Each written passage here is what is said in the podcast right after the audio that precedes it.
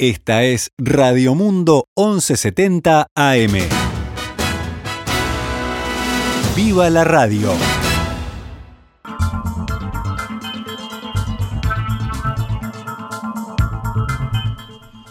Doce horas 16 minutos, damos comienzo a una nueva edición de Noticias al Mediodía en este lunes, lunes 23 de agosto del año 2021, cuando actualizamos la información para todos ustedes. Vamos con la información. Las gremiales de la industria frigorífica alertaron que el caos a nivel mundial de transporte marítimo está afectando las exportaciones uruguayas. Esta mañana, en diálogo con el Perspectiva, Daniel Velerati, presidente de la Cámara de la Industria Frigorífica, advirtió que esta situación se viene agravando desde diciembre y que si no mejora en las próximas semanas, se podrían detener las actividades. Parecería que está todo bárbaro y, y estamos a punto de no solo no solo la carne, sino que también el pescado. Hay, hay otro, otras líneas de productos que eh, estamos a punto de, de, tener nuestras actividades. ¿no? Si esto no mejora en semanas, no vamos a tener solución. De acuerdo con Belerati, esta situación del lentecimiento comenzó con la pandemia cuando China se vio obligado a cerrar los puertos en 2020 y con la reapertura la producción buscó restablecerse al 100%, lo que provocó la necesidad de aumentar los volúmenes de mercadería a cargar para ponerse al día. Se hizo la tormenta perfecta, expresó, y el mundo no tiene respuesta. Se hizo la tormenta perfecta porque entre los problemas de COVID, los problemas de los puertos, y después la, la, incapacidad de la logística para absorber una oferta de esta manera y un cierto oligopolio, digámoslo también así, porque ya hoy son cuatro las líneas que mueven el 90% de la mercadería en el mundo, las líneas navieras, ¿no? que mueven la, la mercadería del mundo, empiezan a jugar con ese poder Hay que sacar mercadería, los depósitos no soportan más, no hay antecedentes de una situación similar a esta. Es algo increíble, aseguró Velerati, y dijo que Montevideo es uno de los primeros puertos en ser afectados debido a su pequeño tamaño. Pese al desesperanzador escenario, el presidente de la Cámara dijo que la carne uruguaya experimenta un crecimiento futuro. La carne uruguaya eh, afortunadamente tiene asegurado el futuro eh, en un mundo en crecimiento desde el punto de vista del consumo de proteínas. Asia eh, es el área de Asia en general y especialmente China es, una demanda constante, permanente y, en, crecimiento y eh, las circunstancias se han dado de que Argentina ha limitado sus exportaciones en un 50%, ese, ese espacio eh, por voluntad del gobierno no argentino. Eh, ese espacio de alguna manera lo estamos lo estaba cubriendo Uruguay en, nuestras posibilidades. Y, esto es un estate quieto eh, realmente brutal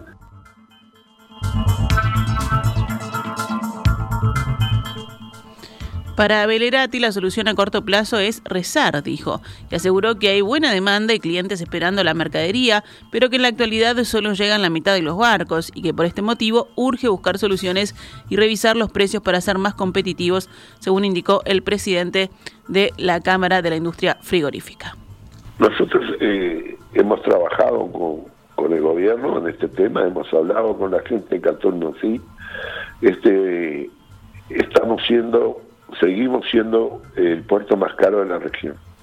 Eh, ahora hablando específicamente de la terminal, no estoy hablando de, de, las líneas ni absolutamente nada. La operativa portuaria, tomando en cuenta eh, la terminal de Catonati más eh, lo que es la ANP, es mucho más cara por unidad, por contenedor o por tonelada que el puerto de Buenos Aires, que el puerto de Río de Janeiro, que el puerto de Río Grande, que el puerto de Itajaí, que el puerto de Santos. Eh, en la región somos los más caros y la rebaja que se ha logrado, eh, esa rebaja del 20% inicial que nos hicieron, Eh, Usted se refiere a la rebaja que se anuncia en el acuerdo este, entre el gobierno y Catunasi. Está funcionando desde abril esa rebaja. Ayuda, pero seguimos estando más caro que los demás.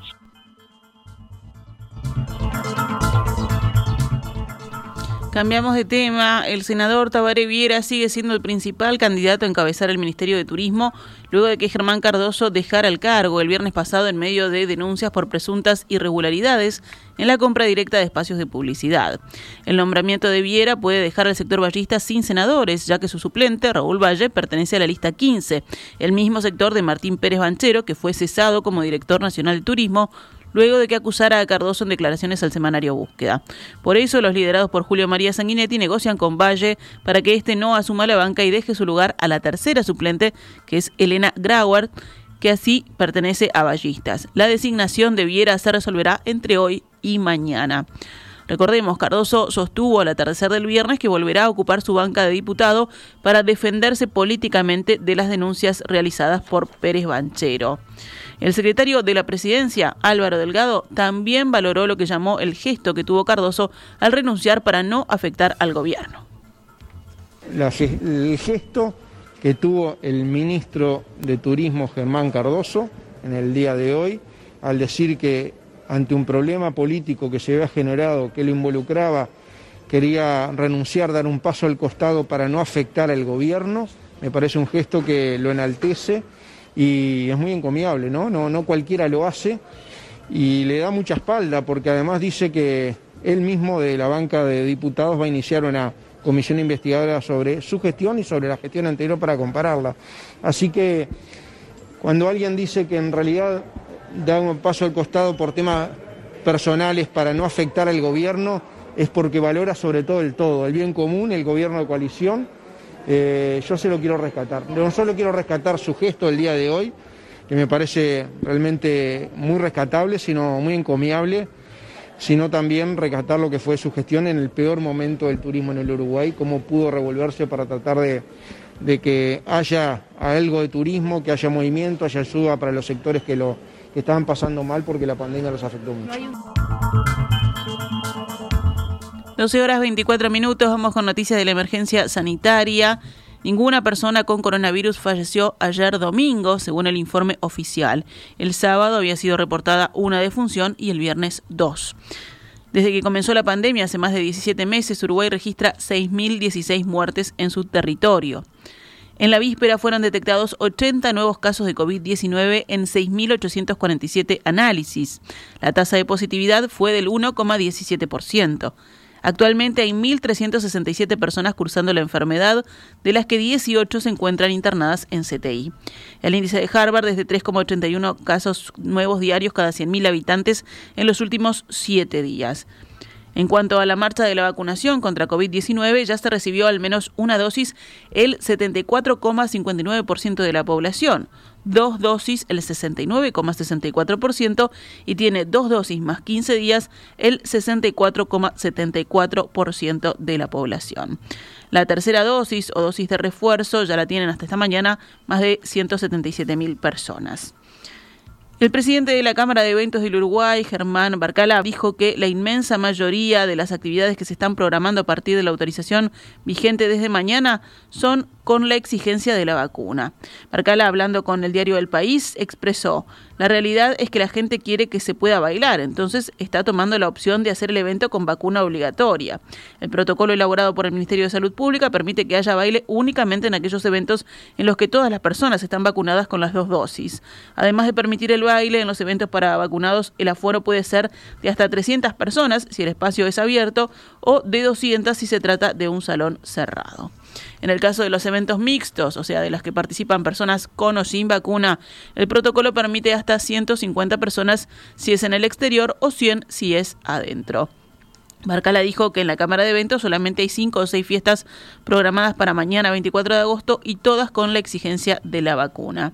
María Moreno, inmunóloga e integrante de la Comisión Nacional Asesora en Vacunaciones, citada por el mismo medio, expresó respecto a la celebración de mañana que la noche en sí misma es de preocupación. Esto se debe, según la científica, a que los casos aumentarán y aunque no necesariamente se dé un incremento en los pacientes graves, más casos significa menor seguimiento y rastreo. Alemania levantó a partir de ayer las restricciones de entrada para viajes desde Uruguay, según informó la embajada en Montevideo. El ingreso de uruguayos es sin restricciones especiales, ya que Uruguay deja de ser considerado zona de alto riesgo y de variantes de virus, según el comunicado. Esto implica que ya no es necesario registrarse ni hacer una cuarentena, pero la embajada aclaró que al ingreso a Alemania las personas mayores de 12 años deben contar con un test de PCR negativo, un comprobante de test de una infección con coronavirus SARS-CoV-2 o un comprobante de vacuna.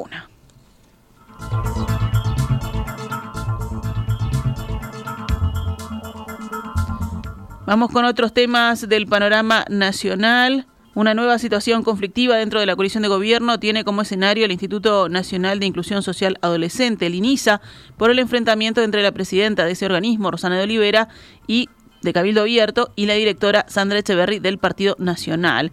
El senador Guido Manini Ríos respaldó ayer a la presidenta del INISA y dijo que citado por diario El País, dijo, el problema no es ella, es la directora nacionalista. Espero que el Poder Ejecutivo la cambie, porque a mi entender es ella la que está generando problemas con los demás. Además, la tercera integrante del directorio del organismo, Andrea Venosa, del Frente Amplio, ha objetado medidas tomadas por De Olivera, entre ellas un curso de capacitación para el personal del INISA a cargo de la Guardia Republicana y la implementación de un software ofrecido por el Ministerio del Interior, según el mismo medio. En opinión de Venosa, los legisladores no entienden que el INISA está gobernado por un organismo colegiado, no por una presidenta. Por tanto, las decisiones se toman por mayoría simple en el directorio. Jorge Burgos, que es integrante de la mesa gremial del INISA, por su parte opinó que ese es un organismo dependiente del Ministerio de Desarrollo, entonces el ministro, Martín Lema, debería intervenir.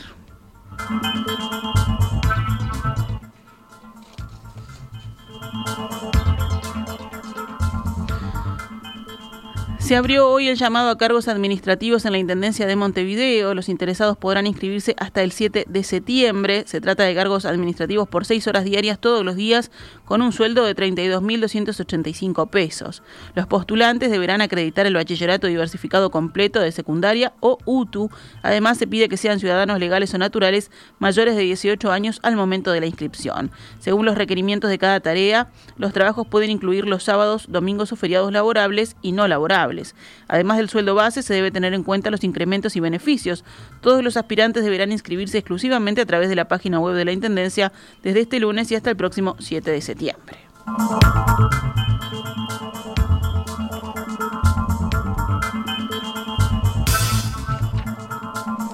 La bancada de senadores del Partido Nacional solicitará hoy una reunión al presidente de la Suprema Corte de Justicia, Tabaré Sosa, senador blanco Sebastián da Silva, citado por la diaria, opinó que la reorganización de comunidades geográficas dispuestas por la Suprema Corte destruye el derecho al resguardo de los derechos de los compatriotas que viven en localidades chicas del Uruguay. Según da Silva, eliminar juzgados de paz, obligando a uruguayos a hacer decenas o centenas de kilómetros para cualquier trámite judicial, es la cara más cruda del centralismo.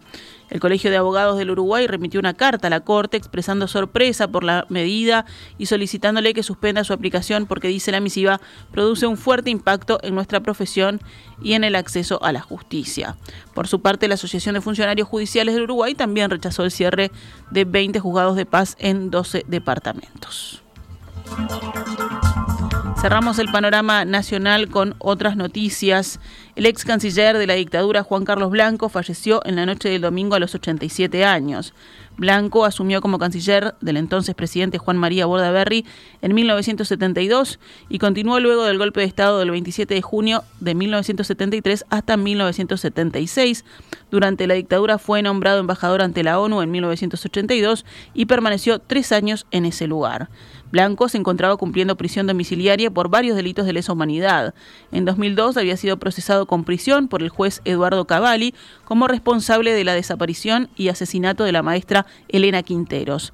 En 2010 la justicia lo condenó por coautor de un delito de homicidio muy especialmente agravado, pero ya estaba en prisión. Además, el 16 de noviembre de 2006 fue procesado con prisión por el entonces juez Roberto Timbal, junto al ex dictador Juan María Bordaberry por los asesinatos de los legisladores Elmar Miqueniri y Héctor Gutiérrez Ruiz y los militantes tupamaros Rosario Barredo y William Whitelaw en Buenos Aires. También fue condenado en el juicio de Roma en 2019 por la causa Plan Cóndor junto a otros ex militares y represores uruguayos.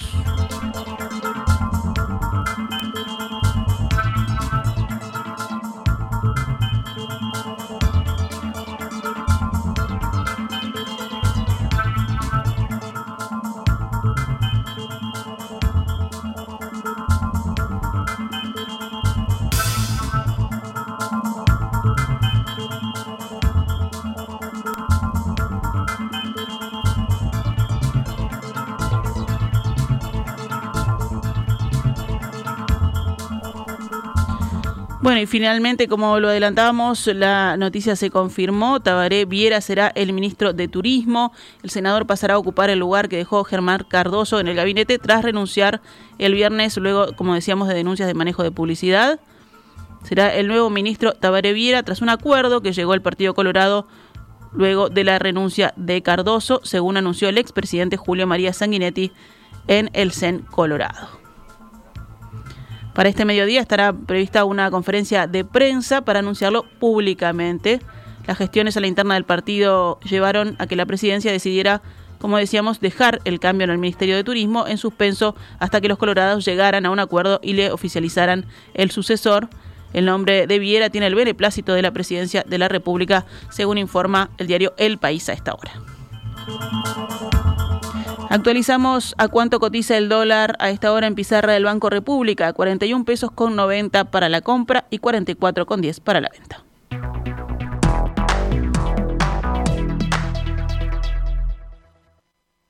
Esta es Radio Mundo, 1170 AM. ¡Viva la radio!